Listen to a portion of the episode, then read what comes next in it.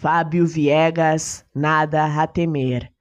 Deste cálido alento que sussurra mudo, de que mesmo a mais aguda dor se vai, na derradeira hora que é mistério, quando o concreto se desfaz no etéreo, a alma liberta do corpo que cai, mergulhando na imensidão do sono profundo.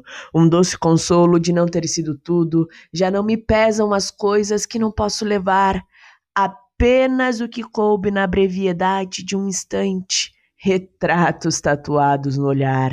Na efemeridade das coisas deste mundo, no segundo que não se pode voltar, ficarei vivo apenas nas almas que eu pude tocar.